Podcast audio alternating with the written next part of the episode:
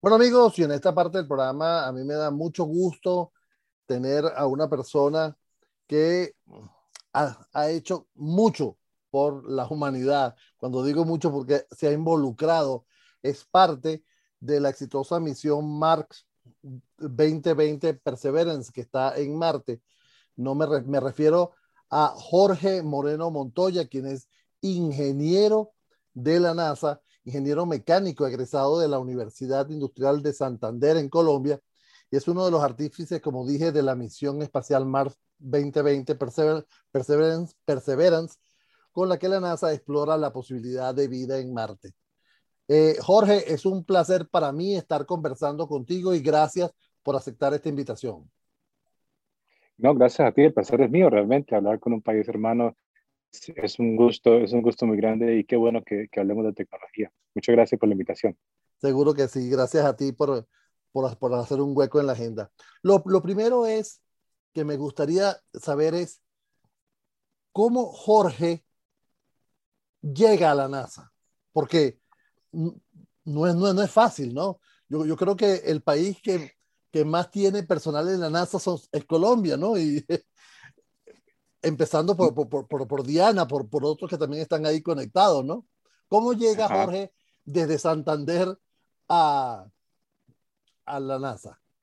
A ver, la historia, la historia tiene, tiene, varios, tiene varios caminos y varias ramas, pero, pero para hacer la, la historia corta, te puedo decir que uh, después de que terminé la universidad en, en, en Bucaramanga, en Santander, Bucaramanga. en Colombia, sí, eh, me casé allá, tuve un, tenía un niño de cuatro años en esa época y decidimos aventurar, decidimos aventurar a otro país y ese país fue Estados Unidos. Yo quería inicialmente Europa, pero no, estaba, no tenía en mi mente la NASA, simplemente tenía en mi mente uh, aplicar todas mis inquietudes de, de, diseño, más que todo, me, gustaba mucho el diseño y el aeroespacio. Eh, desde muy pequeño yo hacía aviones de papel y aviones de copor, lo más grande que podía hacer. Entonces era una inquietud mía pensar que el diseño y especialmente en la aviación. Y tuve la suerte de llegar a, California. Y en California, en toda la costa oeste, hay, mucha industria aeroespacial. Uh, pues porque aquí está Boeing, está Lockheed Martin, está uh, McDonnell Douglas, todas las compañías que hacen aviones, hay mucha tradición en la industria aeroespacial. Entonces llegué a donde era. Estaba yo feliz porque comencé a, a meterme en la industria. Eh, eh, comencé trabajando en una compañía que hacía misiles, una fundición de aluminio, hacía partes muy complejas, muy, muy interesantes. Ese fue mi, primera, mi primer trabajo. Eh, después, obviamente, después de haber trabajado en, en, haciendo pizzas y repartiendo pizzas, que todos nos toca en algún momento, ¿no? Cuando tenemos que comenzar de cero, sin dinero y sin inglés. Y, um, y encontré, encontré una, una, una necesidad que había. Eh, en, en, en este momento en la industria. Y con base en eso, creé una compañía y comencé a ofrecer servicios a muchas industrias, muchas pequeñas compañías y grandes en el sur de California.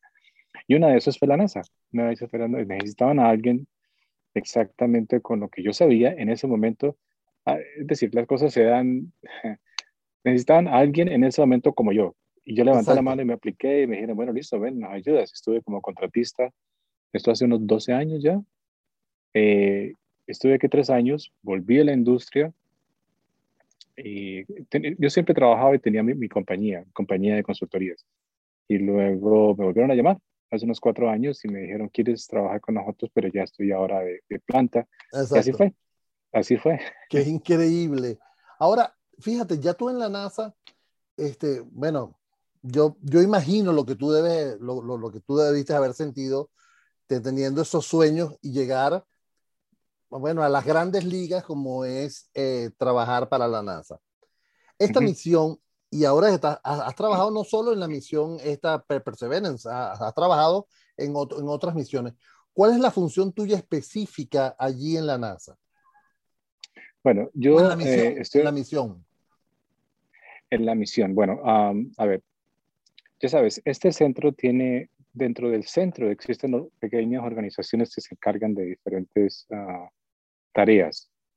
Uh, y se, el, la organización, este grupo se divide en el grupo de ingeniería, el grupo de manufactura, y nosotros estamos en medio de todo, que es el grupo que se llama Mission Assurance o aseguramiento de misión. Hacemos control de calidad, hacemos veeduría, hacemos seguimientos, y yo estoy en la parte de, como soy ingeniero mecánico, hago el enlace entre diseño mecánico, manufacturabilidad y calidad. entonces estoy a cargo de un grupo que se encarga de hacer el control de calidad de las partes mecánicas. Y entre otras funciones, dentro de, pertenezco a varios, a varios comités internos para desarrollo de nuevas tecnologías, que realmente lo que, lo que más me, me entusiasma a mí, las, las, nuevas tecnologías, nuevas maneras de hacer cosas, la innovación en, en, la manufactura. Y, y sí, estoy siempre mirando al futuro, mirando qué, qué, se puede. Obviamente es difícil y pienso que es, es una tarea especialmente difícil en, en, la NASA porque realmente tienen tienen de todo, tienen la mejor tecnología, los mejores avances. Y si te dices, no, quisiera traer algo nuevo, pues es, es atrevido. Pero lo he intentado, lo he intentado y, y, creo que, creo que ha, sido bueno hasta ahora. Sí, eso es una, muy, muy interesante, muy interesante. No, todo me imagino, es una aventura, sí. ¿Cuál fue tu sensación ese 18 de febrero cuando la nave se posó en Marte? O sea, cuando tus instrumentos funcionaron, cuando tus instrumentos toda esa coordinación de tantos años, esa espera de, de, esos siete meses mientras la nave se aproximaba a Marte. ¿Qué pasó en ese, ese día cuando todo funcionó? Bueno, eh, sí, fue, no, no puedo negar que fue increíblemente emocional, fue muy, muy, muy emotivo porque, por muchas razones. Primero, es, un, es, es una inversión muy grande, ¿verdad? Entonces, es una inversión muy grande en, en dinero y, y en, en, en, personas en horas, horas de, trabajo, muchas personas, miles de personas trabajando en horarios extremos, trabajando muchas horas por semanas y por muchos meses, por años. Entonces, cualquier cosa que salga mal, todo se pierde. Todo si, si no se abre para caídas, por ejemplo, entonces obviamente perdemos todo. Si no el sistema de navegación no funciona bien, ahora y habían cosas eh, innovadoras como eh, donde el robot la nave tiene que hacer las cosas automáticamente, tiene que buscar el mejor sitio, tiene que navegar, tiene que moverse, posar la, la, nave en el mejor sitio basado en, en, datos que va tomando en tiempo real. Y todo eso sucede 12 minutos atrás en el tiempo. Nosotros, no podemos ver lo que sucede. Desde claro. acá son 12 minutos que se muere la, la, luz, la velocidad de la luz, la señal en llegar hasta acá. Entonces, lo que veamos en este momento ha sucedido hace 12 minutos, 15 minutos atrás. Entonces, increíblemente emocionante saber exacto, saber qué es algo tan difícil de lograr, que toda la gente lo trabajó, que si se logra, pues los beneficios y, lo que viene después es grandísimo para nosotros y para la humanidad, porque todo lo que hacemos aquí es para la humanidad. Esto no es de país, esto es de todo realmente. Y, y abre nuevas puertas. Entonces, a, a, el otro componente que, que, trae emoción es que todo se logró en medio de la pandemia, en momentos muy difíciles donde tuvimos, tuvimos que terminar de ensamblarlo con todos los sistemas de seguridad y limpieza y llevarlo a cabo cañaveral, ensamblarlo, ponerlo en las condiciones más críticas del COVID en el país. Y se logró hacer, se logró hacer. Lo, lo, hay, hay, héroes innombrados, hay muchos, y, y, es una sensación también de humildad, ¿no? Porque um, que sabemos que todos ponemos un granito de arena, pero, pero el trabajo en conjunto es, es maravilloso sentirlo.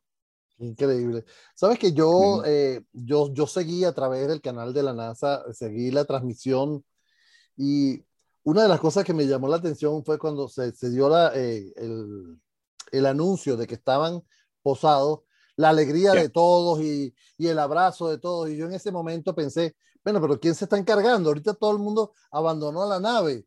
O sea, ¿quiénes no celebraron? ¿No?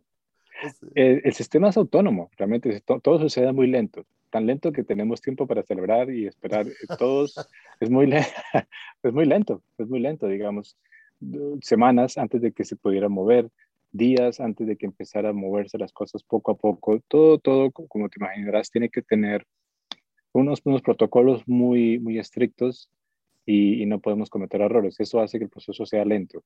Claro. Um, y, el, y hay decisiones... el, me imagino que el diseño del software, el diseño de todo eso, debió ser probado aquí, O sea, pero el ambiente, el ambiente no es muy real aquí, o buscaron un ambiente muy parecido aquí en, en la Tierra para probar eh, la copia del, del, Perseverance.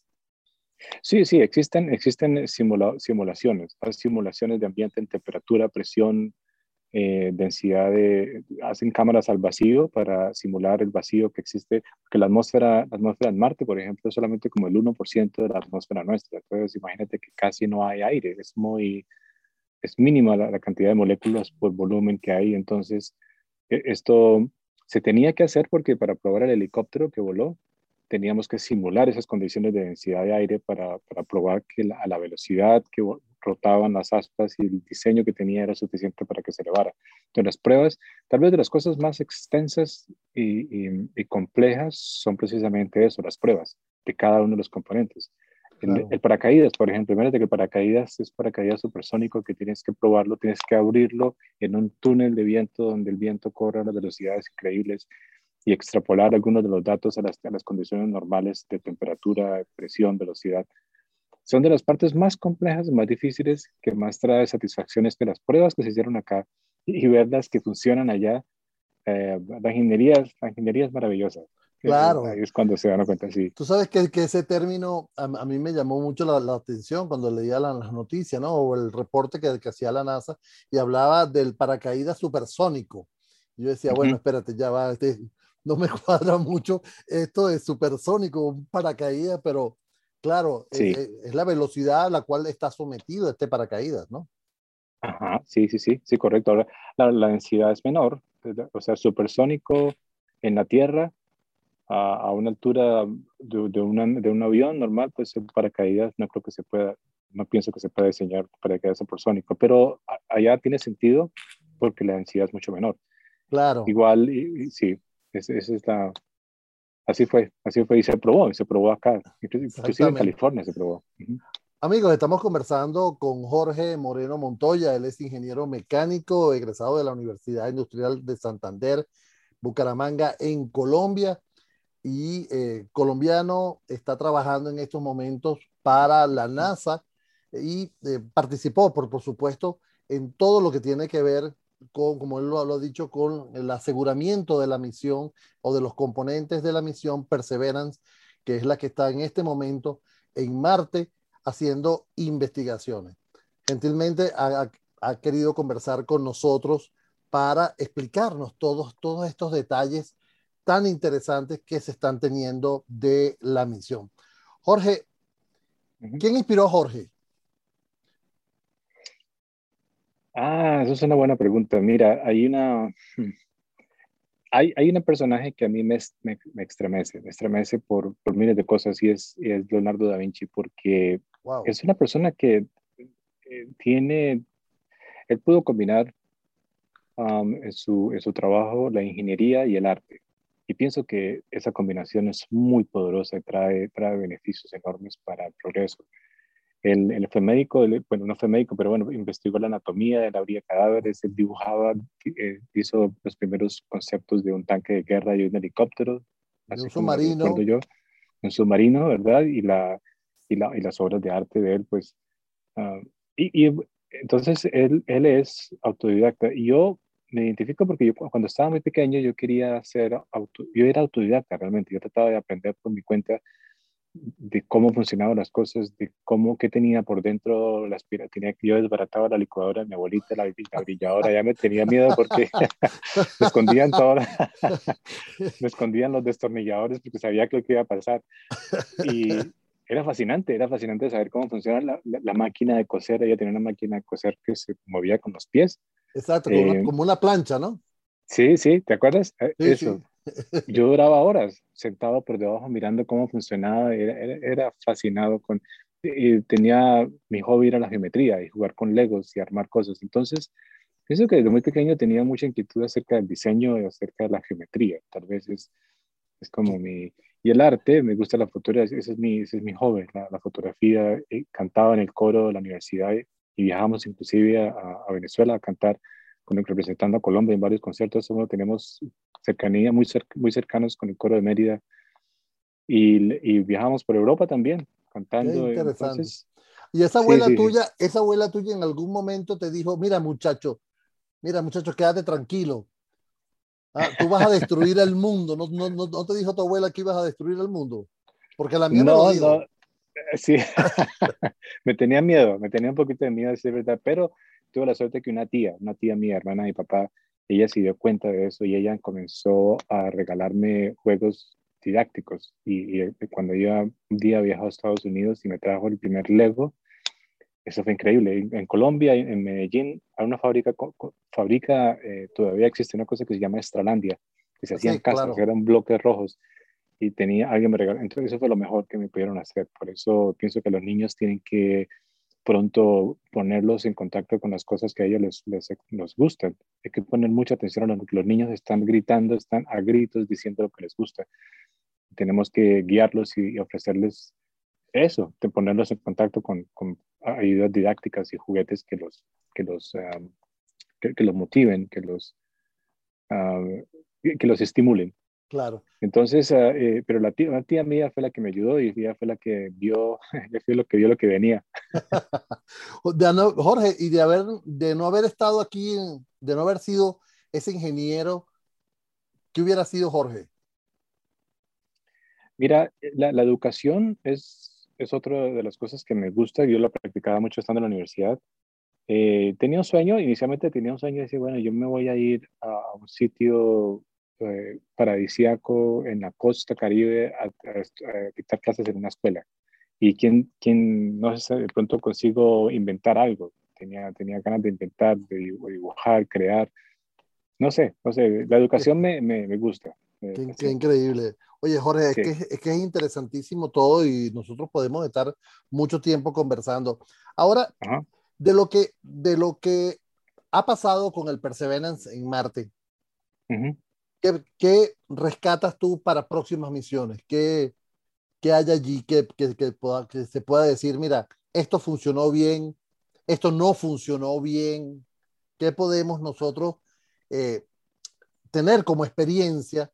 Porque de todas estas misiones, porque como en, yo he seguido la carrera espacial este, desde muy pequeño y, la conozco, bueno, algo.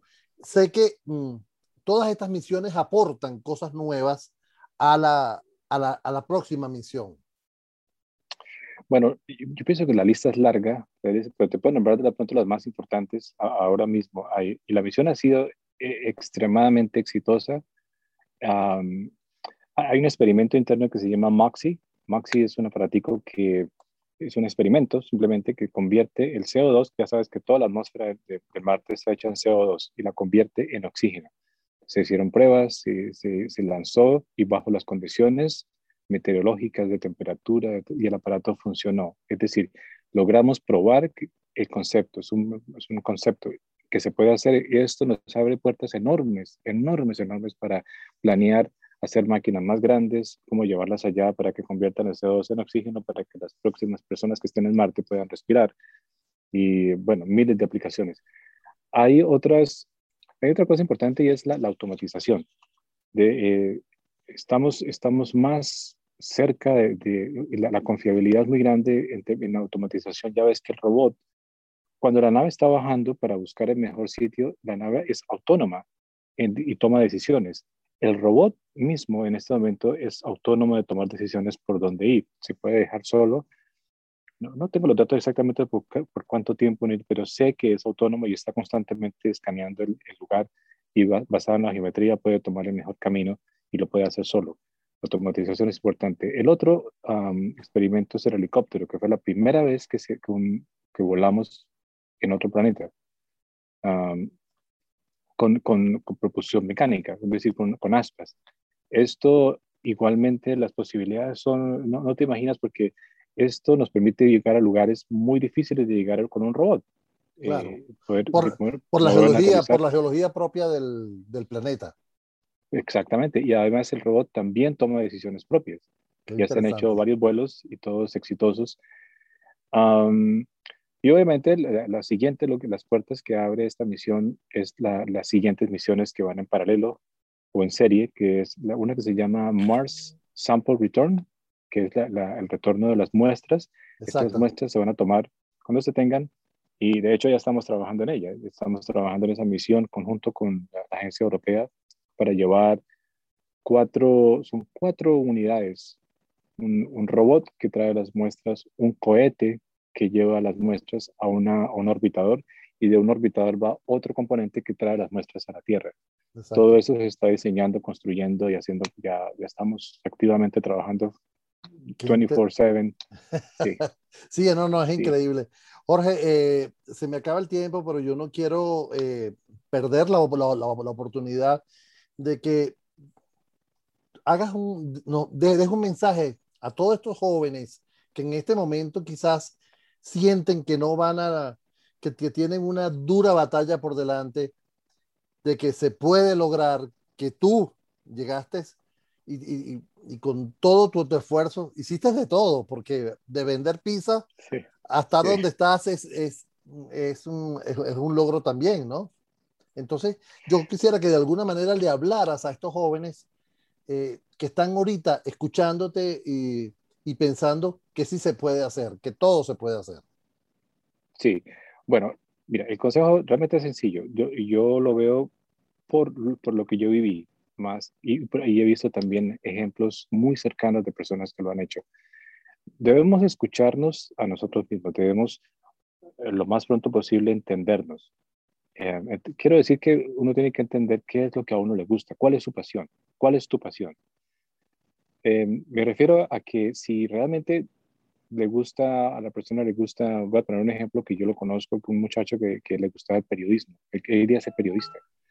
Y desde muy pequeño él tenía siempre una grabadora. Tenía él tenía 7, 8 años y tenía una grabadora pequeña en sus manos y estaba haciendo entrevistas a sus amigos. Me hizo una entrevista a mí inclusive. ¿Y, y tú qué piensas de esto? entonces, las personas deben comenzar rápidamente a practicar y a poner en práctica sus habilidades. Si le gusta la medicina, tiene que acercarse rápidamente a un médico y preguntarle cómo es su trabajo, qué haces, enséñame, enséñame, muéstrame. Si te gusta eh, la ingeniería, bueno, tú tienes que comenzar rápidamente a, construir cosas, a construir, a diseñar, a aprender a, a, programar, por ejemplo. Eh, lo que sea que te guste, tienes que rápidamente perseguir. Es como, eh, como dicen, perseguir tus sueños, pero pienso que perseguir sus sueños activamente. Eh, este es el consejo que le doy a los jóvenes de ahora y hay que también expresar lo que uno quiere. Cuando tú expreses claramente, mira, yo quiero hacer esto, yo quiero, entonces las cosas te van llegando, las oportunidades te llegan. Ese, ese sería mi consejo para los jóvenes. O sea, aprovechando esta misión, hay que tener perseverancia. Hay que tener perseverancia, sí, correcto. Qué mejor nombre, ¿no? ¿Verdad que sí? Oye, Jorge, muchísimas gracias, ¿vale? Por este tiempo que me has dado. Este, yo de verdad que, que agradezco muchísimo. Este, agradezco a todo el equipo de, Relaciones Públicas y Comunicaciones de la NASA también, todas las personas involucradas que lograron que tú y yo nos conectáramos para poder hacer esta, esta conversación tan agradable. Amigos, hemos, hemos, hemos conversado con Jorge Moreno Montoya. Jorge Moreno no es, es ingeniero de la, de la NASA, pero es graduado en la Universidad Industrial de Santander, en Bucaramanga ya tiene muchos años en la NASA y pertenece al equipo que puso la nave espacial o que controló la, la calidad y, lo, y, aseguró los, los, componentes de la NASA, de la nave, perdón. Jorge, muchísimas gracias y, y estamos en contacto para una futura nueva conversación. Claro, sí, todas sus órdenes. Gracias por la invitación. Fue un verdadero, verdadero placer, de verdad. Gracias. Gracias. Ok, eh, quedamos ya quedó grabado.